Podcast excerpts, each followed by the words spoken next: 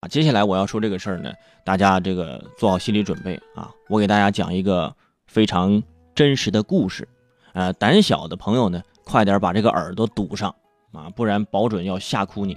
就什么故事呢？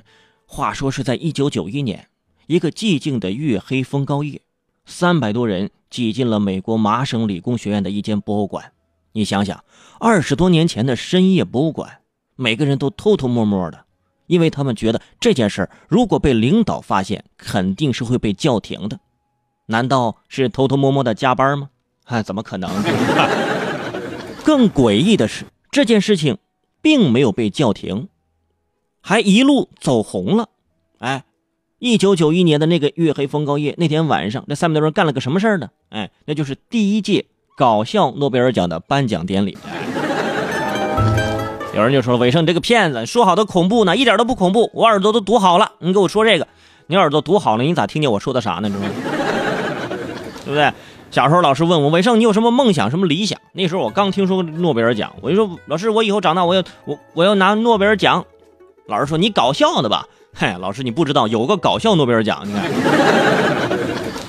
给大家。”大概举两个例子，就是说这个搞笑诺贝尔奖它里面颁发的一些什么奖项，比如说啊，用腌猪肉可以用来治疗小孩子流鼻血，哎，用腌猪肉可以治疗小孩流鼻血，我算是知道为什么中国人过年都要腌腌肉这个秘 这秘密了，是不是？啊？但是我觉得有的时候也不对，因为有的时候你肥肉吃多了也会流鼻血啊。另外还有一个研究成果说，这个昂贵的假药比廉价的假药要有效。啊，贵就贵在假的太逼真，这不是废话吗？对不对？当然了，那很多朋友可能觉得这是纯属是搞笑的啊，觉得这个很搞笑，诺贝尔奖很山寨。告诉各位啊，人家是全球科学家瞩目的一个奖项，因为这些稀奇古怪的研究内容，通通都是严肃认真的，而且实实在在有科学道理的。真正能拿这个奖的。哎，他也是这个科学家，就等于是一群科学家呢，就搞了一个自己的小 party 一样啊。前两天，二零一七年度的搞笑诺贝尔奖在哈佛大学的桑德斯剧院是正式的出炉了啊。我我关注了一下，看了看，今年的这个获奖作品呢，还是一如既往的，呃，一言难尽，是吧？搞笑诺贝尔奖每年呢都有十个领域的研究获奖，而且呢还有特定的主题啊。今年的主题是不确定性。为了不跑题呢，啊，主办方也是很随便啊，这个非常不确定的开出了十个奖项啊。比如说现在最火的一个奖项是很多朋友非常关注的，就是说如果您家有宠物，哎，这个宠物呢恰好是一只猫，那么今年的这个搞笑诺贝尔物理学奖，哎，就等于是您就中奖了，因为物理学奖的研究结果是用流体力学来研究猫究竟是固态还是液态的，在好奇心的驱使下。啊，获奖者严肃地研究了这个课题，计算了猫的流体力学参数，并发表了论文，最终印证啊，猫是同时具有固体和液体特性的神秘生物。因为你想，这个猫什么在哪都能待啊，就而且这个骨骼就是很很神奇啊，就感觉跟水一样可以流动。都说了嘛，男人是泥做的，女人是水做的，啊，人家猫是水泥做的，既可以固态又可以液态。还有一个奖项，这个诺贝尔和平奖啊，这个和平奖是定期演奏一种乐器啊，就是可以治疗睡眠暂停和打鼾。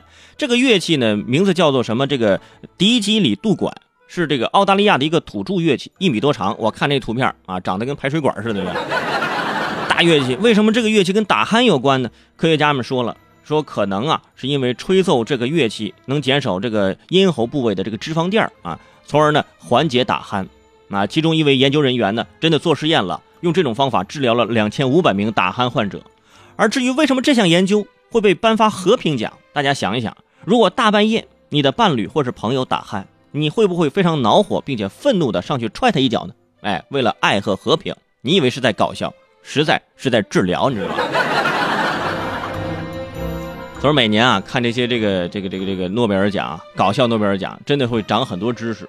哎，真的就是出去旅游的时候，你也会长很多知识。比如说，这个还有一个奖，呃，就是颁发给这么个研究课题，就是老人的耳朵会很大，就是老人的耳朵会很大。你看看周围的老人是不是耳朵会很大？因为研究发现，人的耳朵每年都会长大两微米，啊，一微米相当于一米的一百万分之一，大家可以算一算啊，用尺子量啊，尺子也量不出来啊。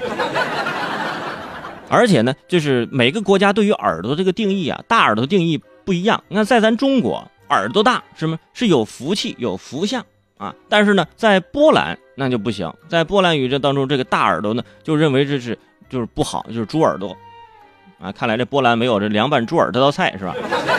那挺好吃啊。而且呢，这个获得这个搞笑诺贝尔奖啊，还有这个奖金，巨款奖金多少钱呢？十万亿元，啊！很多朋友一听，我天哪，是美元吗？哈，当然不是啊，是这个津巴布韦币。不要一听到十万亿就吓一跳，你要知道能折合出多少人民币啊？估计能能吓晕你。这个巨额的十万亿的津巴布韦币奖金呢，折合成人民币大约是一毛八分钱。哎，一毛八分钱怎么样？是不是觉得顿时对这个奖项没有任何兴趣了？不过呢，我还是真的非常喜欢这个科学大 party。古怪、有趣甚至荒诞的研究，能够就是激起人们对科学、医学的和这个技术的无限兴趣。在这里呢，科学家们也处于完全放松的状态，用幽默的方式向公众传递科学知识。科学是严肃的，但表达科学的方式可以不严肃。对于学霸来说啊，他们看似搞笑的思考，其实给我们这些学渣一种新的启示，就是别人的取笑没那么重要，自己坚持思考才是真正要紧的事儿。掌声鼓励啊！圈住尾声能说出这么哲理的话，真是啊！